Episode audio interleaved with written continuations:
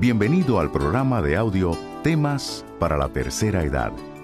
Si ya escuchó los seis programas de audio, técnicas útiles de las herramientas para la supervivencia al cáncer, se preguntará por qué es necesario un programa exclusivo para las personas mayores.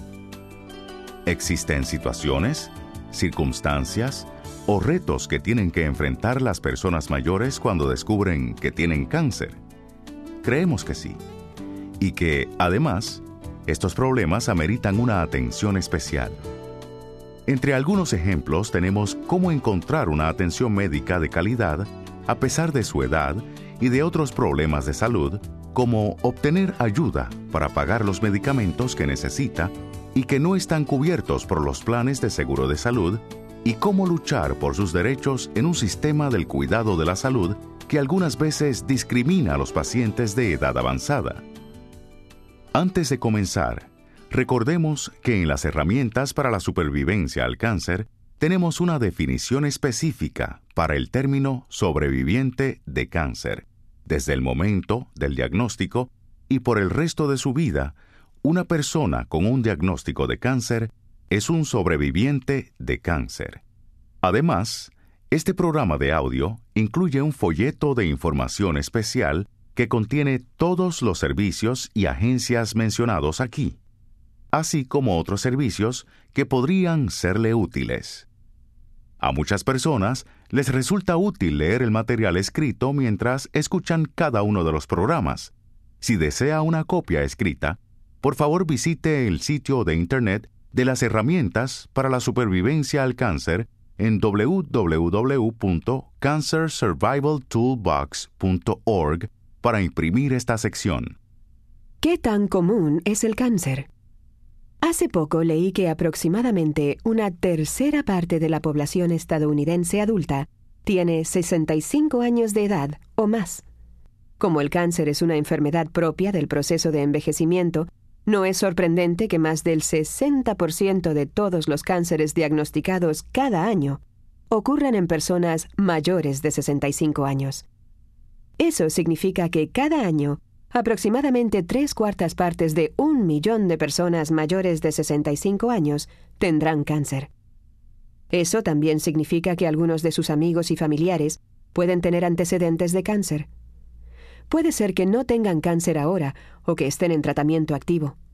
Por lo tanto, sí, el cáncer es un problema de salud común e importante entre las personas mayores.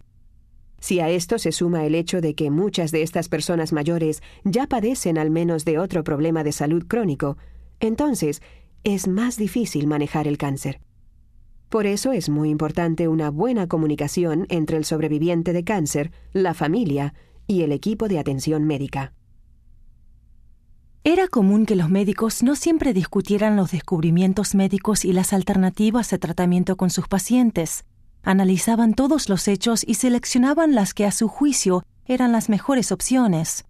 A mediados de la década de 1970 era frecuente que algunos médicos no les dijeran a las personas que tenían cáncer. Eso cambió con el movimiento de los derechos de los pacientes, y muy probablemente su médico le pida que se comprometa a participar en el proceso del cuidado de su salud.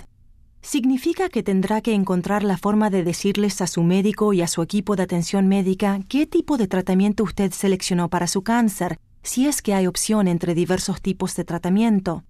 También debe informar a su médico si tiene alguna otra necesidad especial durante el tratamiento. Por ejemplo, si usted es vegetariano o intolerante a los productos lácteos, su médico debe saberlo. Además, el médico necesita saber si está tomando algún suplemento vitamínico, medicamentos naturistas, medicamentos de venta libre o cualquier tipo de tratamiento no tradicional, debido a que algunos de estos medicamentos pueden interferir con el tratamiento que recibirá para el cáncer.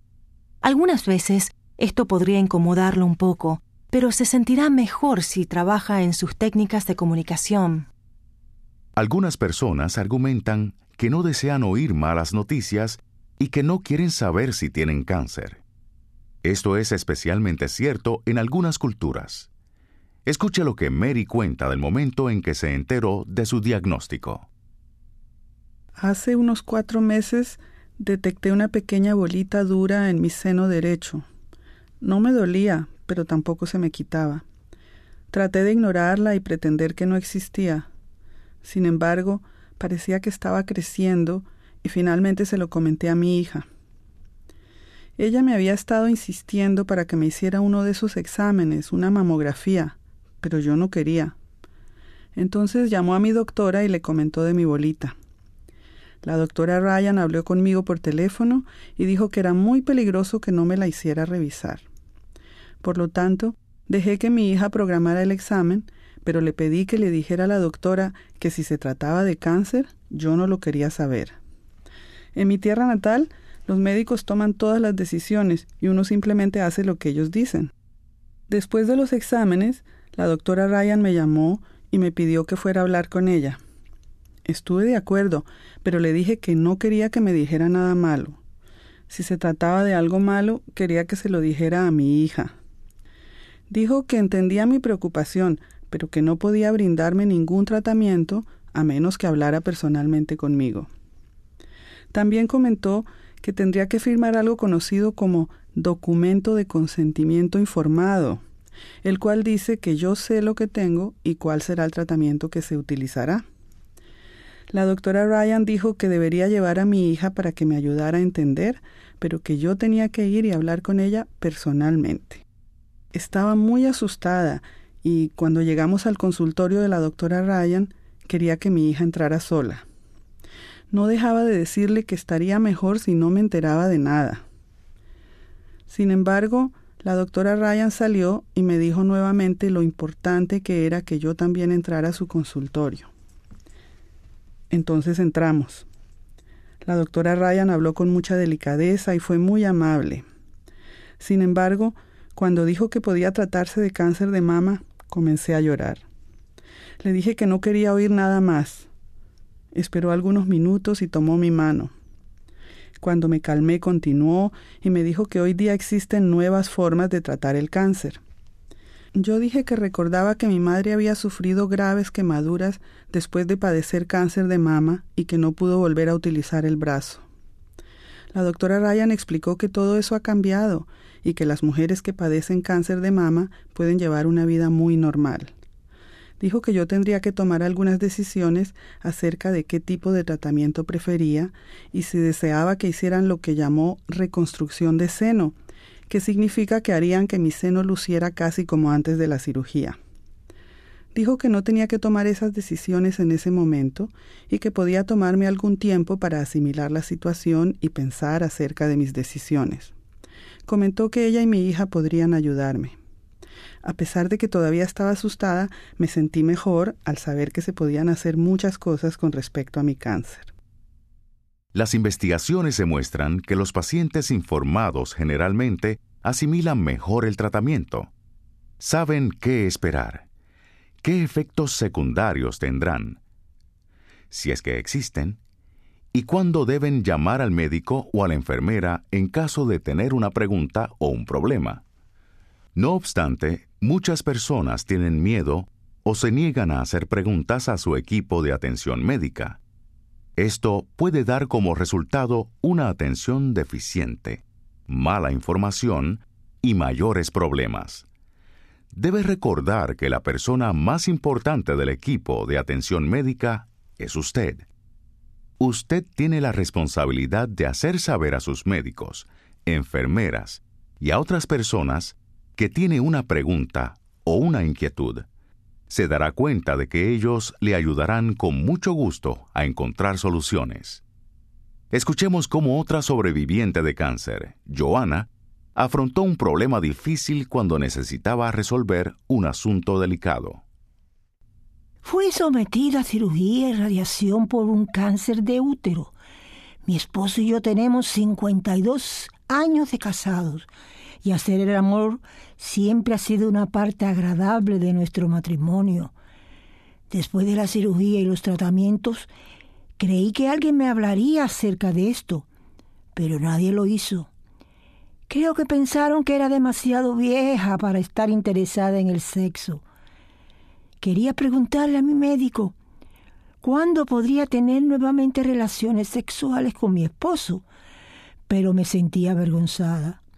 La semana pasada decidimos probar de nuevo, pero me dolió. Mi esposo dijo que también se había sentido diferente. Tenía una cita con el médico esta semana. Bien, llegué a mi cita y cuando la enfermera me preguntó si tenía algún problema, me armé de valor y le comenté que tenía molestias al tener relaciones sexuales. Ella se dio cuenta de lo incómoda que estaba y me ayudó inmediatamente. Dijo que pensaba que ya habían hablado conmigo antes y se disculpó sinceramente por no haber hablado. También me dio un folleto relacionado con el problema y me recomendó una crema. Como enfermera estoy en buena posición para ver los problemas que tienen los sobrevivientes de cáncer y ayudarlos. Les doy varios consejos sobre la comunicación con el equipo de atención médica. En primer lugar, escribir las preguntas o las inquietudes es una excelente forma de asegurarse de obtener respuestas. Otro consejo útil es llevar a la cita a un familiar o a un amigo cercano. Generalmente es mejor que dos personas escuchen lo que el médico o la enfermera dicen. Si así lo desea, su familiar o amigo pueden esperar afuera del consultorio mientras lo examinan y puede pedir que les avisen cuando haya terminado el examen físico. Asimismo, podría preguntarle al médico si puede llevar una grabadora pequeña para grabar lo que dice. Esto es especialmente útil si usted tiene un problema auditivo o no siempre capta lo que se dice. Si usted tiene un problema auditivo o de visión o algún otro problema de comunicación, coménteselo al médico y a la enfermera. Su tratamiento es demasiado importante como para que no sepa qué está pasando. También es necesario que su equipo de atención médica sepa si hay algo más que pudiera interferir con una buena comunicación. Necesitan saber cómo comunicarse con usted de una manera que usted pueda entender. Es muy buena idea que le informe al equipo si tiene dificultad para leer o si no sabe leer. En mi trabajo como trabajadora social, he visto que muchas personas de edad no tuvieron la oportunidad de recibir una educación formal y algunas personas muy inteligentes nunca aprendieron a leer. O quizás el equipo de atención médica habla en otro idioma que no es su lengua materna. Puede ser muy difícil decirle a la enfermera que no sabe leer, pero el médico no puede brindarle tratamiento legalmente si usted es incapaz de entender el formulario de consentimiento al tratamiento. Por lo tanto, es importante decirle a su enfermera que no sabe leer y pedirle a ella o al médico que le lean cualquier documento que tenga que firmar. Es probable que usted logre comunicarse con su equipo de atención médica, pero que no sepa cómo hablar con su familia y con sus amigos acerca de su cáncer. Tal vez no se atreva a decírselo porque cree que es mejor no preocuparlos, o quizás le preocupe mucho cómo reaccionarán. Sin embargo, el cáncer es un problema familiar y necesitará el apoyo de sus seres queridos y de sus amigos durante los tratamientos y para salir adelante. Ensaye los siguientes ejercicios que le ayudarán a comunicarse con sus seres queridos y con sus amigos cercanos. En primer lugar, consiga lápiz y papel y escriba todas las razones por las que cree que debería contarles que padece cáncer y todas las razones por las que cree que no debería hacerlo. Analice cada una de ellas y trate de decidir si realmente es una buena razón o si solo son excusas porque no sabe cómo decirles o tiene miedo de cómo reaccionarán. Después piense en las tres cosas más importantes acerca de su enfermedad que quiere que su familia sepa. Escríbalas también. Por ejemplo, tal vez quiera decirles, tengo cáncer, pero tengo mucha esperanza en que se puede curar o controlar. Quiero que ustedes también tengan esperanza. O bien, es mi vida y debo ser yo quien tome las decisiones. Determine un momento específico para hablar con su familia y amigos. Podría ser conveniente decírselo primero a una persona y pedirle que le ayude a decírselo a los demás. Sea sincero con lo que siente. Está bien decir, tengo miedo, pero también tengo esperanza. O, me siento aliviado de saber finalmente lo que me pasa. Establezca las reglas para la intervención de su familia. Podría ser necesario que insista en que no llamen al médico sin su permiso, o que confía plenamente en el cirujano que ha elegido y que no desea viajar a ningún centro médico lejano para recibir una segunda opinión. O que respeten su privacidad y no hablen sobre su enfermedad con personas ajenas a la familia. Manejarlo con las amistades puede ser más difícil de lo que parece. Con demasiada frecuencia se hace pública la noticia de que alguien está enfermo. Y algunas veces los efectos del tratamiento para el cáncer pueden ser difíciles de ocultar. Por lo tanto, podría ser útil reflexionar sobre esto y practicar algunas respuestas para los vecinos bien intencionados pero curiosos. Tal vez todos quieran contarle una historia de alguien que conocieron que tuvo cáncer y murió por esta causa. O alguien que sufrió terriblemente durante el tratamiento. O alguien que tuvo el mismo tipo de cáncer que usted y lo superó. En el caso de historias negativas, tal vez tenga que ser abrupto y simplemente decir algo como por ejemplo, como parte de mi tratamiento, el médico me recomendó que únicamente escuchara historias positivas. Dependiendo de la situación, podría ser necesario que fuera un poco cortante con esa persona y preguntarle si está tratando de asustarlo. Conforme vaya adquiriendo experiencia en torno a estas situaciones, se le ocurrirán respuestas más fáciles. Probablemente quiera escribir algunas y practicarlas antes de que las necesite. Es importante recordar que cada persona es diferente y que el cáncer de cada persona es diferente. El cáncer no es una enfermedad, sino muchas. Existen más de 100 tipos diferentes de cáncer. Por ejemplo, existen numerosos tipos de cáncer de mama, diferentes tipos de leucemia, etc. La experiencia de otras personas con el cáncer no debe tomarse como ejemplo de lo que le pasará a usted. Tal vez también desea hablar con un pastor, un sacerdote o un rabino sobre su cáncer. Probablemente tenga preguntas acerca del significado que tiene el cáncer para su vida. Es importante recordar que algunos miembros del clero no tienen suficientes conocimientos sobre el cáncer como enfermedad, y que sus respuestas quizás sean similares a las de los amigos bien intencionados. Quizás le hablarán acerca de otras personas que ya murieron o están sufriendo. Una vez más, debe pedir lo que usted necesita. Tal vez sea necesario aclarar que desea hablar sobre asuntos religiosos o espirituales, y no sobre su enfermedad o el tratamiento. Si no tiene con quién hablar sobre sus inquietudes espirituales, existen varias fuentes disponibles. Puede pedir hablar con un asesor pastoral del hospital comunitario local. Él o ella le podrán ayudar directamente o le recomendarán a otra persona. O si vive cerca de un colegio o una universidad religiosa, podría llamar y preguntar si ofrecen el servicio de consejería. Además, algunas comunidades tienen programas de enfermeras parroquiales, mediante los cuales las iglesias brindan programas de apoyo organizados por una enfermera especialmente capacitada, conocida como enfermera parroquial. Otras congregaciones ofrecen programas de visitantes o programas que ayudarán con el transporte o de alguna otra forma. Además, todos los programas de los centros de cuidados paliativos ofrecen consejería espiritual. Si no tiene familiares ni amigos cercanos en su comunidad, le puede tomar un tiempo averiguar, pero existen buenos servicios disponibles en la mayoría de las comunidades para personas que padecen cáncer.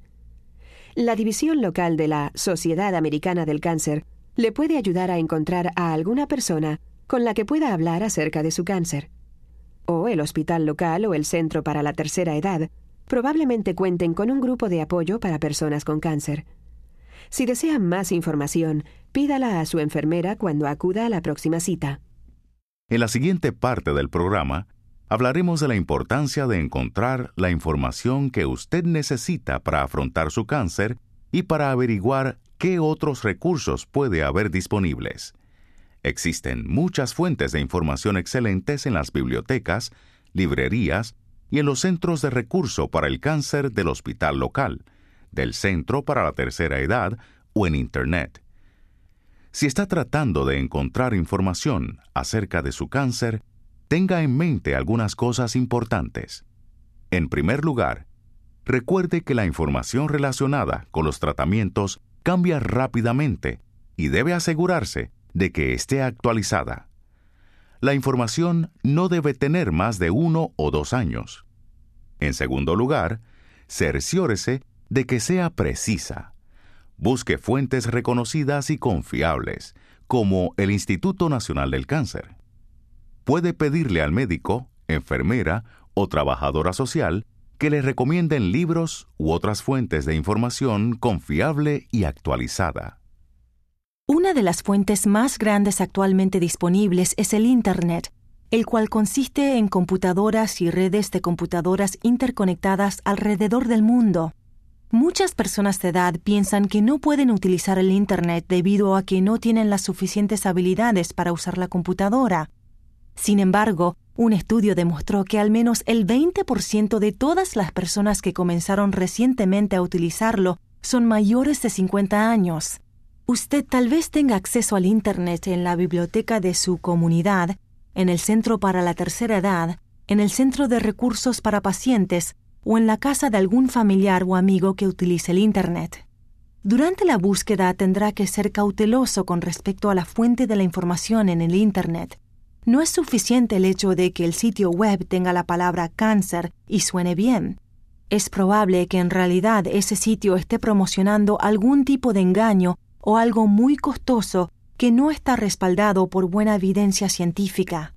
Además, tenga cuidado con los sitios web que piden dinero para investigaciones o servicios para el cáncer.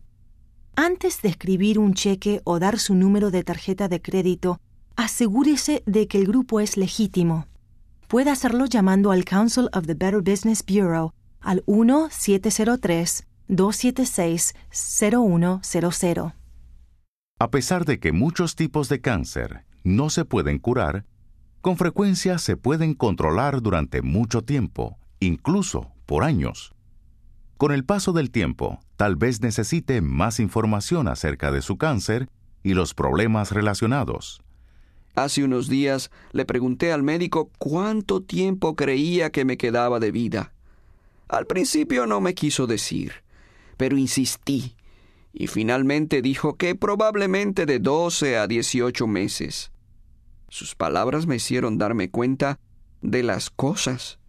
También me di cuenta de que no había planeado lo suficiente para mi esposa, Ellen. Planeamos con bastante cuidado nuestra jubilación y estamos bien.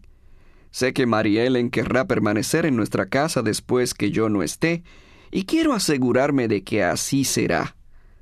Me reuní con un asesor financiero y mi pensión será buena aún después de que muera, de manera que Mary Ellen podrá arreglárselas. Sin embargo, estoy preocupado porque tenemos que reparar el techo de la casa. Probablemente tengamos que reemplazarlo todo. Es un gasto que no teníamos contemplado. Había también pensado en otra cosa. Vivimos en el norte y toda la vida habíamos hablado de irnos a la Florida un invierno. Cada año hablamos sobre esto, pero nunca teníamos el dinero extra. Este invierno tal vez sea mi última oportunidad, y sinceramente me gustaría llevar a Mary Ellen. Tengo un viejo amigo del ejército con el que he estado en contacto todos estos años. Él y su esposa viven en la Florida. Siempre nos invitan a visitarlos. Recuerdo haber leído sobre la venta de pólizas de seguro de vida en una de las revistas para la tercera edad. Decían que se debe tener cuidado porque hay algunos fraudes, pero que también existen buenas opciones. Investigué nuevamente y encontré que a esto se le conoce como liquidaciones anticipadas de viáticos, mediante las cuales se vende a una compañía la póliza de seguro de vida a cambio de dinero en efectivo. La cantidad que se obtiene es un porcentaje menor del valor nominal de la póliza. La compañía paga todas las primas futuras y cuando la persona muere, cobra el beneficio total de la póliza. Verifiqué en el Internet y encontré que existen un par de opciones. Se puede vender la póliza o elegir lo que se conoce como un préstamo, garantizado sin reintegro, contra la póliza es similar a una línea de crédito, lo que significa que se puede utilizar el dinero que se necesita en el momento en que se necesite y únicamente se tiene que pagar lo que se pidió prestado. También encontré otras fuentes de información. Llamé al Centro de Recursos para el Cáncer del hospital y me proporcionaron el número telefónico gratuito de Viatical and Life Settlement Association of America. 1-800-842-9811. Esta asociación ofrece una lista de compañías de inversiones viáticas que compran pólizas de seguro de vida en ciertas condiciones. Decidí hablar con mi abogado antes de tomar una decisión final. Pero ahora creo que tengo suficiente información para proceder. Solo me sentiré más tranquilo si sé que Mary Ellen no tendrá que preocuparse por el techo y sé que a ella le gustará viajar a la Florida. La solución de John es creativa y adecuada para él y Mary Ellen. Otras personas pueden no tener la posibilidad de pedir un préstamo contra una póliza de seguro ni de vender la póliza. De hecho, muchas parejas dependen del dinero del seguro para que el cónyuge o la familia puedan salir adelante económicamente en el futuro. Otras parejas tal vez tengan que pensar en soluciones diferentes, una de estas soluciones podría ser vender la casa y mudarse a un departamento o a una institución de asistencia para la vida diaria, que es un establecimiento donde se ofrece a los residentes las comidas y los controles médicos para asegurarse de que están bien, e incluso la opción de una enfermera de guardia. En cualquier caso, es importante que obtenga buena información antes de tomar una decisión. Cuando se trata del cuidado de su salud, la necesidad de contar con buena información empieza al momento de seleccionar el plan de atención médica. Generalmente, las personas mayores de 65 años son elegibles para Medicare. Medicare es el programa federal de seguro de salud establecido por el Congreso en 1965 para personas de la tercera edad y para personas con discapacidades. Medicare está dividido en dos partes la parte A, que es un seguro hospitalario, y la parte B, que es un seguro médico. Las solicitudes de Medicare son tramitadas en la oficina local del Seguro Social. Existen varias creencias sobre Medicare que no son ciertas. En primer lugar, no es gratis. Hay montos deducibles anuales y no cubre muchas cosas, como los exámenes físicos de rutina, los aparatos auditivos o los cuidados en hogares para las personas de la tercera edad. Creí que el seguro sería fácil después de los 65 años. Uno simplemente se inscribe en Medicare y problema resuelto.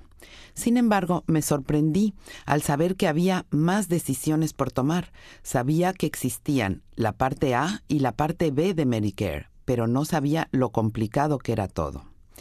Debido a que tuve cáncer hace casi 25 años, siempre he tenido cuidado de tener un buen seguro de salud.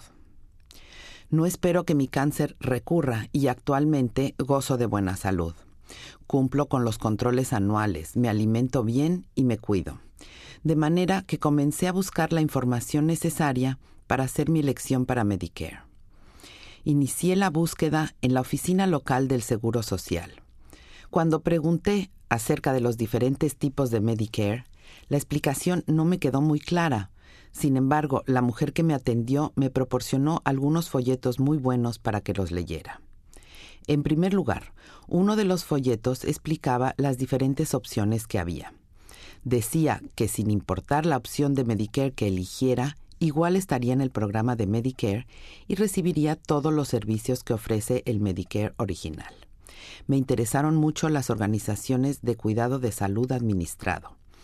Por una prima mensual fija, la Organización de Cuidado de Salud Administrado provee diferentes tipos de servicios para el cuidado de la salud, muchos de los cuales no los proporciona el plan común de Medicare, como los exámenes físicos y la atención oftalmológica y odontológica.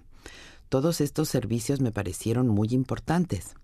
Sin embargo, pensaba que debía haber algún inconveniente. De lo contrario, todo el mundo seleccionaría esta opción en lugar del Medicare común, así que seguí investigando. Finalmente encontré el inconveniente. Era una cuestión de elección. La Organización de Cuidado de Salud Administrado no me permitiría ir a cualquier médico u hospital, a menos que se tratara de atención de emergencia. Tendría que ir a un médico perteneciente a la organización. A esta modalidad se le conoce como restringido a la Organización de Cuidado de Salud Administrado. Si uno necesita consultar con un especialista como un oncólogo, primero tiene que ser referido por el médico de cabecera, a quien le llaman médico de atención primaria.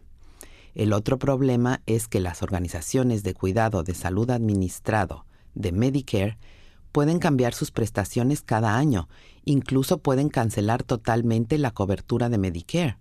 Por lo tanto, uno tendría que cambiarse a otro programa de Medicare. Después de verificar todas mis preguntas, decidí seleccionar una organización de cuidado de salud administrado de Medicare. Mi médico de cabecera estaba en el plan y el hecho de que actualmente no tengo ninguna enfermedad que requiera un especialista hizo que mi elección fuera más fácil. Me agrada que todo sea tan sencillo. Se tienen que llenar muy pocos papeles o formularios. Además, tengo el derecho de salirme de la organización en cualquier momento y por cualquier razón. Me costó un poco de trabajo, pero creo que conseguí la información suficiente para poder hacer una elección. Una vez que ha encontrado la información necesaria, usted está listo para tomar algunas decisiones acerca de su plan para vivir con cáncer y su tratamiento. Es difícil decidir qué tratamiento es mejor para mi cáncer de próstata. Incluso los médicos parecen tener diferentes puntos de vista. El especialista me dijo que el tumor es muy pequeño y que en algunos casos el cáncer crece muy lentamente.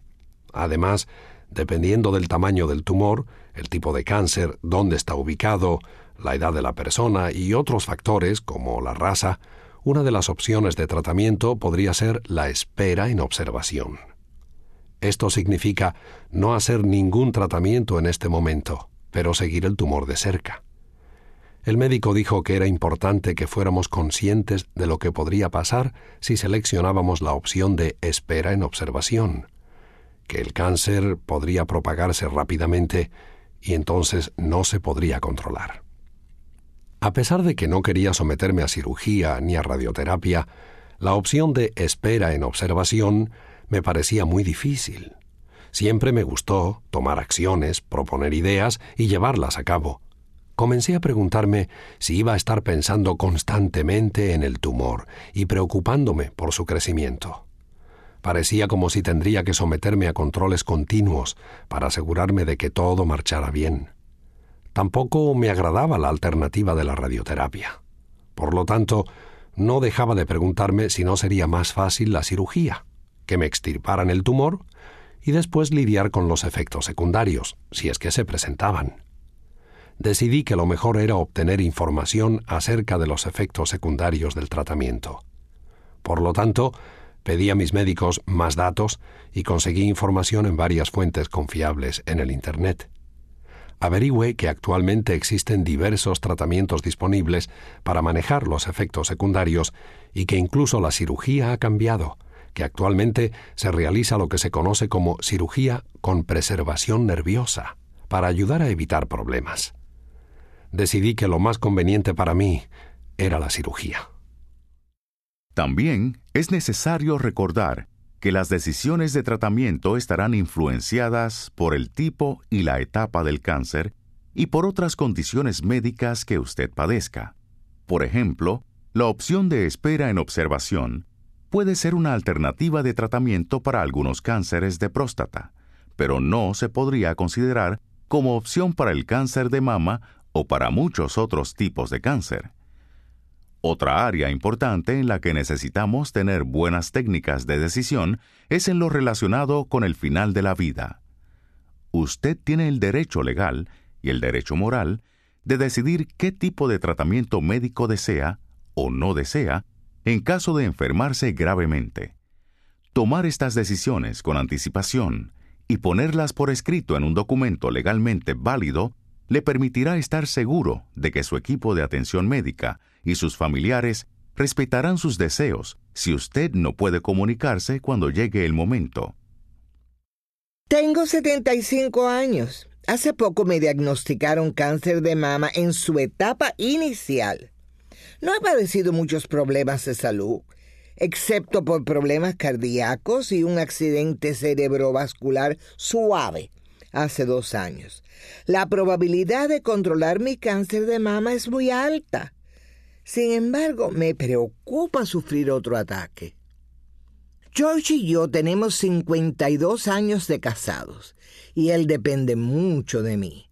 Si sufro otro ataque, uno más grave, mi esposo tendría que tomar algunas decisiones difíciles si yo no pudiera decidir por mí misma.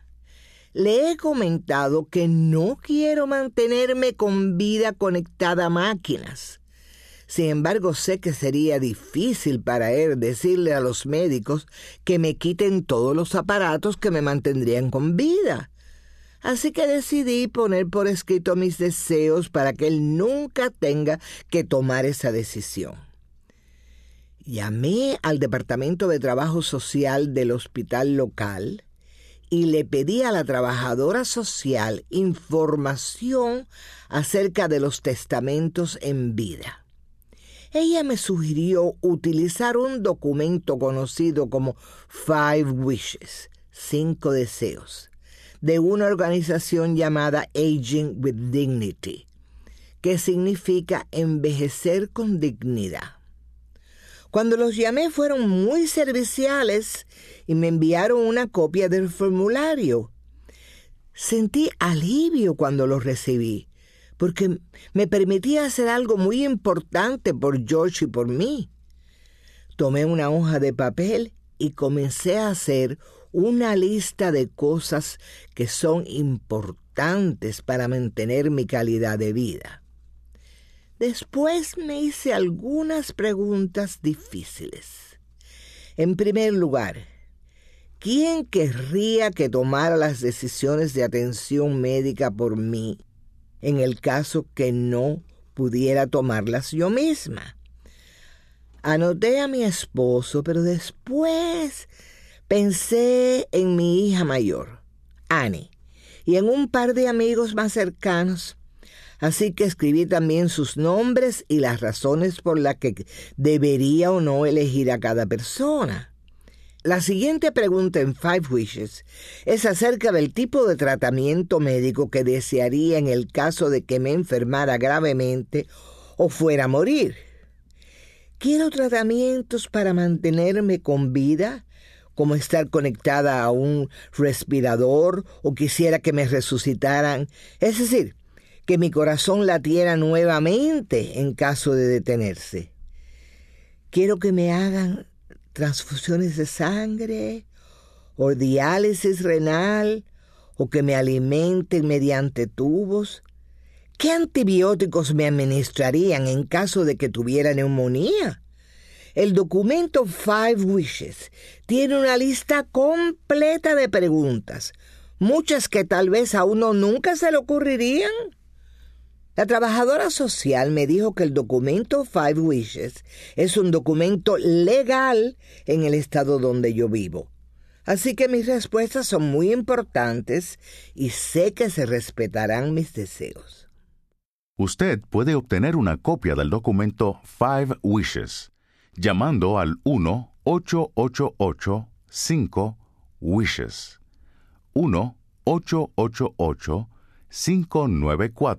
1-888-594-7437 o en el Internet en www.agingwithdignity.org.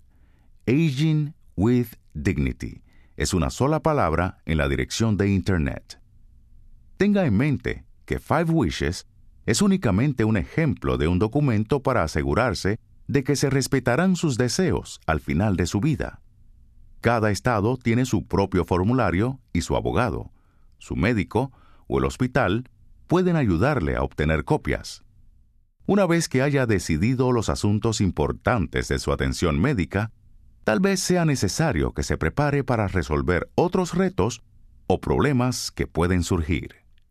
Sabemos que, con frecuencia, solucionamos un problema grande dividiéndolo en partes más pequeñas y trabajando primero en los problemas más pequeños. Al trabajar con sobrevivientes de cáncer, Me di cuenta de que esto también ayuda a pensar en otros problemas importantes que tenemos en nuestra vida y en cómo resolverlos.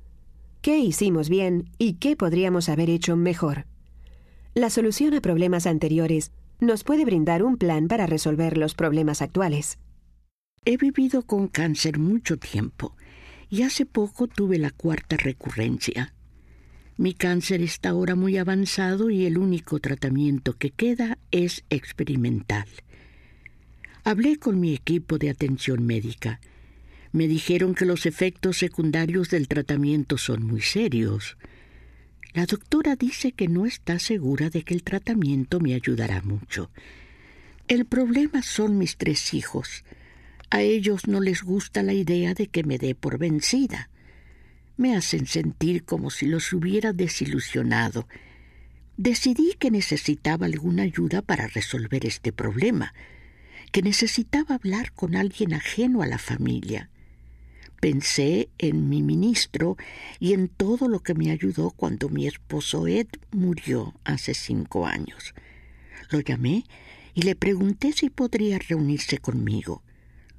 Tuvimos una larga conversación y me ayudó a entender mejor el problema.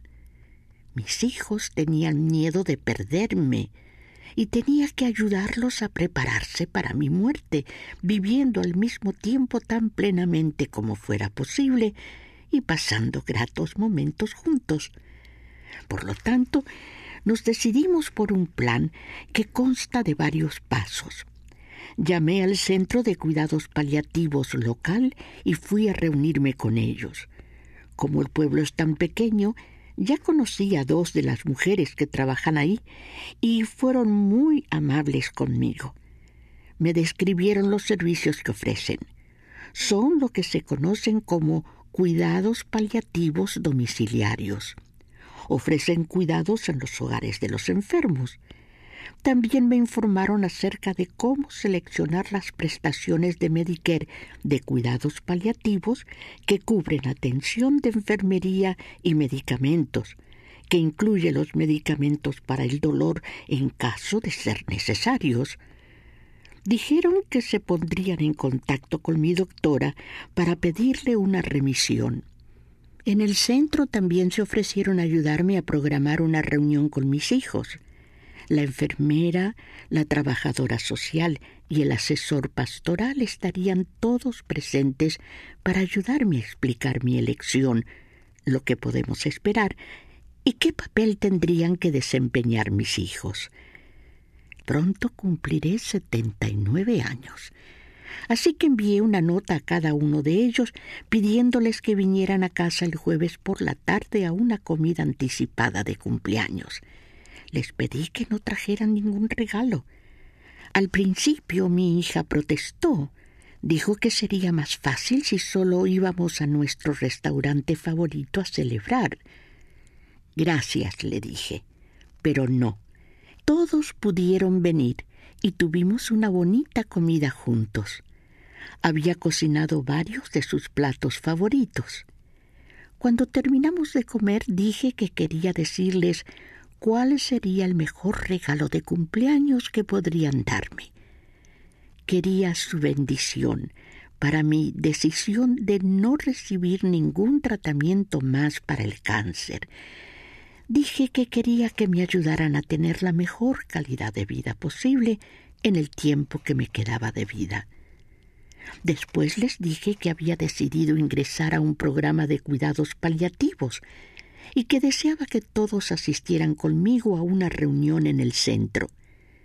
Dije que sabía que tenían miedo de perderme y que yo también tenía miedo de dejarlos. Sin embargo, también les recordé que juntos habíamos afrontado momentos difíciles en el pasado, cuando su padre murió, y que podríamos enfrentar el futuro de la misma forma, juntos. También dije que sería necesario que tomáramos otras decisiones y que quería pedirle a cada uno de ellos su ayuda con respecto a algunas cosas específicas, como poner en orden mis asuntos legales y financieros y hacer los arreglos del funeral. Lloramos un poco y en ocasiones la conversación se tornaba difícil, pero finalmente pudimos hablar sobre mi situación en forma bastante abierta y aclarar las cosas. De nuevo estábamos colaborando juntos como familia. Doris es obviamente una persona muy valiente y fuerte. Sin embargo, aquí la clave para todos los sobrevivientes de cáncer es que si se pueden fijar metas y existe el deseo de esforzarse un poco para lograrlas, se pueden encontrar formas de vencer un obstáculo aparentemente grande venciendo los obstáculos más pequeños, uno a la vez. Doris lo logró identificando el problema, consiguiendo información sobre los hechos, analizándola cuidadosamente y llevando a cabo su plan. Ella y su familia también dedicaron tiempo para pensar acerca de cómo habían resuelto problemas anteriores. Esta experiencia les sirvió mucho. Isabel tiene un problema diferente. Vive sola y no tiene mucha educación formal. En los últimos 10 años, su salud empeoró y ha sido más difícil manejarla. Está agobiada y necesita que alguien le ayude a resolver sus problemas. Estoy tomando tantas pastillas que se me dificulta tomarlas bien.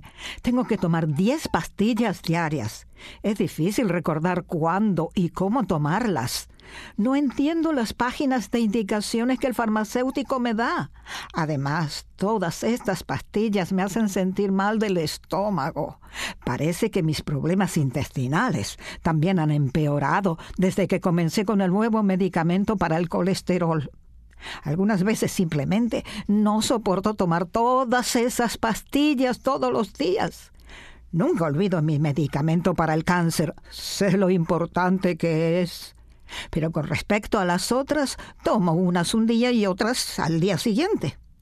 Trato de no tomar la pastilla para la artritis, a menos que tenga mucho dolor o tenga que ir a algún sitio en el que sea necesario subir y bajar del automóvil o, o caminar un poco. También tengo dificultades para pagarlas, todas esas pastillas. Algunos meses solo puedo comprarlas cuando llega el cheque del Seguro Social. Sin embargo, la semana pasada tuve que ir a control con mi médico de cabecera. Quería que me hiciera un examen para asegurarse de que anduviera bien con el nuevo medicamento para el colesterol. Cuando llegué, había una enfermera nueva en el consultorio. Se llama Win y es lo que llaman una enfermera especialista. Wynne me preguntó qué medicamentos estaba tomando. Traté de recordar todos los nombres, pero no pude. Le dije que solo los llamaba por lo que hacían, como mi remedio para el agua, que me ayuda a eliminar los líquidos que no necesito. Wynne me pidió que regresara esa misma semana y le llevara todos mis medicamentos en una bolsa. Dijo que llevará todo lo que tomo en la semana, incluso los medicamentos que compro en la tienda y también mis vitaminas. Cuando regresé, Win me dedicó un largo rato. Analizaba cada medicamento y me hacía preguntas. Quería saber a qué hora lo tomaba, con qué lo tomaba, es decir, con alimentos o con agua, e incluso si en ocasiones se me olvidaba tomarlos. Tuve que ser honesta y decirle a Win que algunas veces me confundía y que otras no tenía la plata para comprar las reposiciones a tiempo y entonces pasaba algunos días sin tomarlas. También le dije que sentía que estos medicamentos se estaban apropiando de mi vida, que era demasiado para mí. Gwen dijo que era difícil que alguien pudiera tomar correctamente tantas pastillas y que tendríamos que hacer algunos cambios. Nunca esperé que una enfermera dijera eso. Ella habló con mi médico y cambiaron el medicamento para la presión arterial de manera que únicamente tuviera que tomar una pastilla al día en lugar de tres. También hablamos acerca de mi problema de estreñimiento, tema del cual me cuesta hablar. Pero con Win fue muy fácil hablar, así que me relajé y hablé honestamente. Ella me preguntó qué alimentos consumía y me dijo que tenía que comer más fruta, tomar un vaso de jugo de ciruela pasa todas las mañanas y caminar todos los días. Eso sonaba bien. Sin embargo, cuando le dije que a veces se me dificultaba caminar debido a mi artritis, me preguntó por la medicina para el dolor. Le dije que tenía miedo de volverme adicta o de que ya no me hiciera efecto, así que solo la tomaba cuando realmente la necesitaba. Me explicó bien las cosas. Dijo que era muy difícil que alguien se volviera adicto a la medicina para el dolor y que el tipo de medicamento que estaba tomando no es de los que causan adicción. También dijo que tenía que tomar la pastilla para el dolor todos los días para mantener cierto nivel de este medicamento en el torrente sanguíneo. Si esperaba hasta que el dolor empeorara para tomar la pastilla, no funcionaría bien.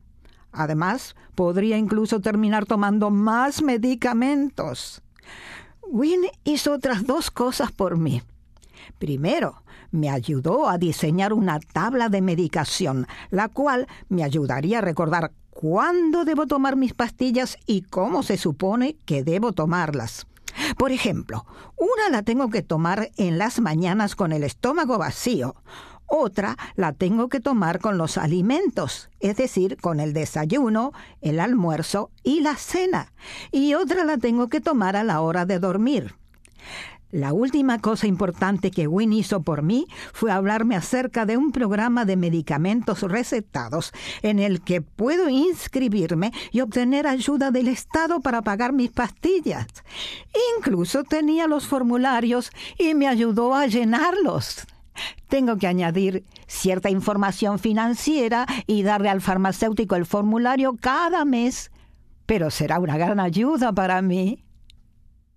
Una buena solución de los problemas siempre empieza con información y conocimiento. Piense en un problema que actualmente esté afrontando. ¿Qué tipo de información necesita para desarrollar un plan para su problema? Tal vez quiera detener este programa de audio algunos minutos y conseguir una hoja de papel y un lápiz. En primer lugar, escriba cuál es el problema que desea resolver.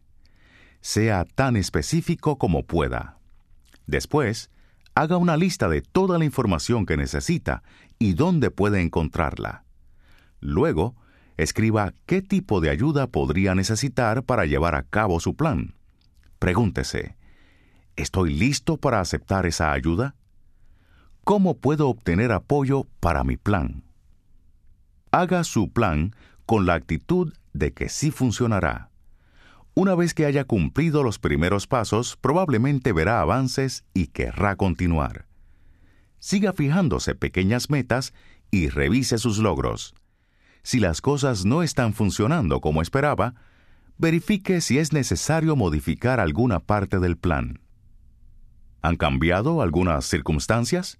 Si es así, haga los cambios necesarios en el plan y continúe. Los problemas solo se pueden resolver paso a paso. Y recuerde, usted ha resuelto problemas toda la vida. También se pueden resolver los problemas relacionados con el cáncer. Una parte importante de la solución a los problemas es la negociación. Si le diagnosticaron cáncer, tendrá que estar preparado para negociar repetidas veces sobre el tratamiento y la atención médica. El esposo de María murió hace varios años. Desde entonces ella vive sola y se le ha dificultado cada vez más atender la casa y el jardín. El año pasado enfermó de cáncer y los tratamientos la han perjudicado. María ahora no puede caminar sin que le falte la respiración y se sienta fatigada. Dada la etapa de su enfermedad, el médico cree que no debería vivir sola y le sugirió a María y a sus hijos que se reunieran para hacer nuevos arreglos para su vida. El médico incluso les sugirió un hogar de convalecencia. María se sintió devastada al oír esta sugerencia, ya que desea mucho seguir viviendo en su casa. Vive de un ingreso fijo y no tiene mucho dinero extra para el mantenimiento de la casa y un jardinero. Sin embargo, siempre ha sido buena para las matemáticas, y ella y su esposo planearon cuidadosamente sus finanzas antes de que él muriera. María decidió que tenía que reunir información para poder negociar mejor. Soy trabajadora social de oncología del hospital local. La primera vez que vi a María fue cuando estaba internada después de su cirugía de cáncer. Esta vez me llamó para preguntarme si podía ayudarla a reunir información acerca de los servicios en su localidad. Por ejemplo, cómo podía solicitarlos, qué tipo de lista de espera manejaban y cuánto costaban. Le di un número telefónico importante, el número de Elder Care Locator, localizador de atención geriátrica. 1-800-677-1166. Es un número nacional pero llamando se puede obtener ayuda para encontrar recursos de apoyo locales. Al principio, María no se sentía cómoda llamando a un número nacional, pero pensó que era una llamada gratuita, así que ¿por qué no intentarlo? Las personas que le contestaron fueron atentas y serviciales. Tuvieron todo tipo de sugerencias y recursos para ella. Se sintió bien al saber que estas personas estarían disponibles en caso de que fuera necesario llamarlas nuevamente. Lo más importante es que allí le informaron cómo podría conseguir que le llevaran comidas a la casa y le ayudaran con el mantenimiento de la casa.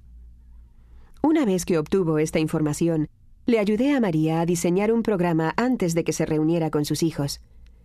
Ella se siente preparada para negociar dónde quiere vivir y para explicar cómo puede recibir cuidados en casa. Muchas personas en la situación de María pueden preferir otras cosas. Hay quienes puedan sentirse cómodas mudándose a un hogar de convalecencia o a una institución de asistencia para la vida, pero también necesitarán información y recursos para llevar a cabo sus planes. Y otras tal vez hayan planeado con anticipación y comprado un seguro especial únicamente para recibir atención en un hogar de convalecencia. Ellas, al igual que muchos de nosotros, descubrieron que Medicare no cubre la atención en hogares de convalecencia que se requiere al final de la vida. Medicare cubre únicamente la atención que se considera calificada para la cual se necesitan enfermeras. Medicare y otras compañías aseguradoras no cubren lo que se conoce como cuidado supervisado, por el cual se ayuda a las personas a bañarse, vestirse, alimentarse y realizar sus actividades cotidianas. El seguro estatal de Medicaid paga los cuidados supervisados en casas de convalecencia, pero los bienes e ingresos de la persona deben ser muy limitados para poder calificar. Las parejas probablemente tienen miedo de que el compañero que quede con vida pierda la casa o la capacidad de subsistir económicamente mientras cuida a su pareja con cáncer. Las leyes protegen al cónyuge sobreviviente puede obtener esta información comunicándose con la agencia local para la vejez del Departamento para la Vejez. Esta última sección del programa, Defensa de sus Derechos, tal vez sea la más importante. Después de todo, ¿quién conoce mejor que usted lo que necesita y desea para su vida? Sin embargo, en algunas ocasiones, el hecho de ser una persona mayor hace que sea más difícil obtener lo que se necesita o desea. Esto puede ser especialmente cierto con el control del dolor. El dolor crónico es común en las personas de edad. De hecho, las personas mayores generalmente creen que es normal tener cierto nivel de dolor como parte del envejecimiento. Algunos profesionales de la salud probablemente también creen eso. Pero el dolor crónico tiene un impacto muy negativo en la mayoría de las personas. Se pueden deprimir, no quieren salir de casa ni visitar a sus amigos. Tienen dificultades para dormir o para interactuar. Además, con demasiada frecuencia, a las personas mayores no se les trata completamente el dolor. Joe es un paciente que vino recientemente a nuestra clínica del dolor, pues tiene un cáncer de próstata que se ha propagado, le ha generado metástasis en los huesos de la cadera ha tenido un problema de dolor crónico por artritis en los últimos dos años. Sin embargo, la propagación del cáncer a su cadera hizo que el dolor empeorara. Por lo tanto, Joe le preguntó al oncólogo si le podía dar algo más que Tylenol para mitigar el dolor. El médico no prestó demasiada atención al pedido de Joe y le dijo, no hay mucho que pueda hacer para mitigar su dolor, y además, a su edad, todos padecen un poco de dolor. Joe no se sintió contento con la respuesta del médico, pero no quiso dar la impresión de que no podía afrontarlo. Sin embargo, el dolor estaba afectando considerablemente su vida. escuché en el hospital hablar sobre una clínica del dolor que se especializa en el tratamiento de dolores difíciles de controlar. Decidí llamar para ver si podían ayudarme.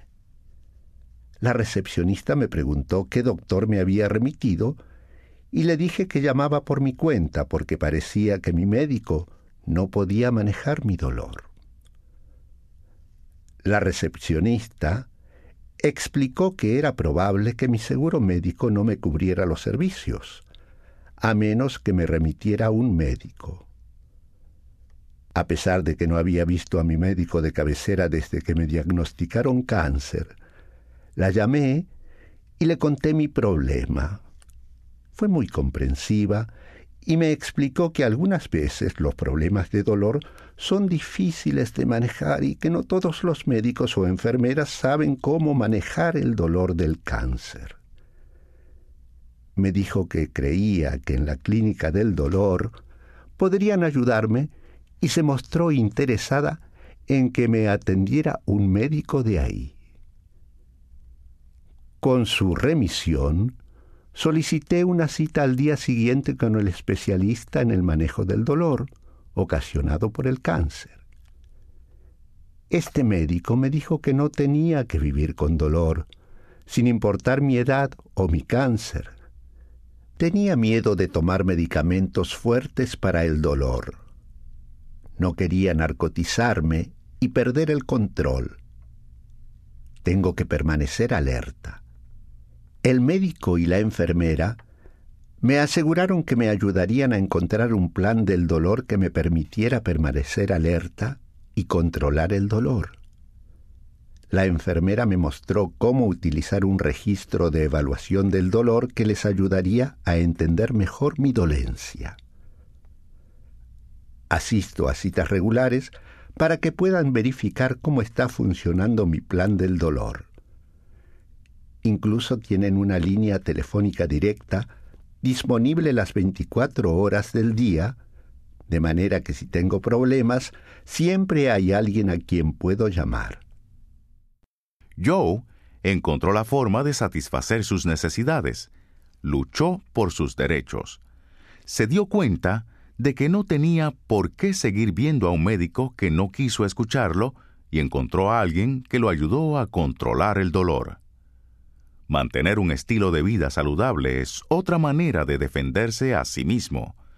Significa comer adecuadamente, hacer ejercicio y descansar lo suficiente. Realizar estas actividades es aún más importante si se padece de cáncer. Si tiene dificultades para comer debido a que tiene llagas en la boca o náuseas, hable con la enfermera del consultorio médico acerca de la medicación. La enfermera también le puede sugerir que visite a un dietista especializado en personas con cáncer. La fatiga es muy común en los sobrevivientes de cáncer. Incluso es difícil que los médicos y las enfermeras observen y evalúen la fatiga durante las breves visitas al consultorio. Por lo tanto, quizás tenga que encontrar la forma de describirle a su equipo de atención médica cómo es su fatiga y cómo afecta su vida. He estado recibiendo quimioterapia durante varios meses. Visito a mi médico cada cuatro semanas y cada mes me siento más y más agotada. Cuando se lo comenté, me sugirió que descansara más. Tómelo con calma, dijo. A su edad es normal que se vaya agotando. La verdad es que me sentí un poco ofendida por la forma tan indiferente como me lo dijo. Siempre he sido una persona energética, pero ahora me canso mucho, incluso al hacer las cosas que siempre me han gustado. Cierta semana estaba tan cansada que no me levanté de la cama. Eso me deprimió mucho.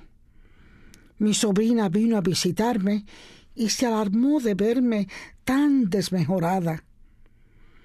Le dije que estaba muy cansada y, que no quería levantarme llamó e hizo una cita con mi médico y me dijo que me llevaría al día siguiente. Antes de acudir a la cita, pensé en la fatiga. Había comenzado justo después de que terminó el primer ciclo de quimioterapia y empeoraba cada mes. Hice una lista de todas las cosas que podía y me gustaba hacer antes de iniciar el tratamiento. Después hice una lista, una lista muy corta, de lo que podía hacer ahora. Llevé las dos listas a la cita y le dije al médico que deseaba poder hacer esas cosas nuevamente. Quería recuperar mi vida. Esta vez me escuchó y me mandó a hacer algunos exámenes adicionales para poder determinar la causa de la fatiga. Vino la enfermera e hizo lo que llamó una evaluación de fatiga. No solo registró lo que podía y no podía hacer, también me preguntó muchas otras cosas. Por ejemplo, cómo me sentí emocionalmente, a cuánto estrés estaba sometida, qué comía y cómo dormía en la noche. Después me hizo una serie de preguntas acerca del apoyo que podía recibir de mis familiares. ¿Hay personas que puedan ayudarla en caso de que necesite ayuda? ¿O hay personas que puedan llevarla a distintos lugares o a sus citas? La enfermera dijo que estaba un poco anémica y que eso podría ser parte de la fatiga, aunque la fatiga puede ser muy complicada. Me dio una receta médica para la anemia y, y algo igualmente importante. Me ayudó a desarrollar un programa de ejercicio para que pudiera aumentar mi nivel de actividad física me preguntó si quería tomar algunos suplementos dietéticos para conservar mi nutrición. También me dijo que si quería hablar con alguien acerca de mi depresión, me recomendaría una terapeuta. Mientras hablaba con ella, me di cuenta de que había estado deprimida desde que me diagnosticaron con cáncer. A pesar de que mi pronóstico es bueno, se me dificulta ir a la sesión de quimioterapia cada mes. En lugar de ver a una terapeuta, decidí unirme a un grupo de apoyo en el Centro Comunitario para Personas con Cáncer. Es un grupo especial que utiliza artículos de revistas para ayudar a la gente en verdad me gusta y, volví a asistir a algunos eventos sociales y a invitar a mis amigos a almorzar. Estoy comenzando a sentirme nuevamente como antes. Los problemas físicos pueden ocasionar problemas emocionales. Si usted tiene algún dolor o está demasiado cansado, probablemente se deprimirá. Esto aumentará aún más el dolor y la fatiga Existen algunos signos para saber si está deprimido. Por ejemplo, tal vez se sienta triste, no logre concentrarse o no le interesen sus actividades cotidianas. Ya no sale de paseo, no lee el periódico, ni ve sus programas favoritos en televisión. Tal vez haya notado que está durmiendo más o que no tiene ganas de levantarse ni de vestirse durante el día, o probablemente le cuesta trabajo dormir por las noches. Quizás también haya notado cambios en sus hábitos alimenticios. No le interesa la comida o come a toda hora. Tal vez ha comenzado a sentirse desamparado o desesperanzado o a pensar que la vida ya no tiene mucho significado para usted. Algunas personas incluso desean morir o piensan en suicidarse. Tienen miedo de que nadie escuche sus necesidades y de convertirse en una carga para los familiares. Si usted tiene estos sentimientos, llame al médico, a la enfermera o a una trabajadora social y pida una cita. Dígales cómo se siente.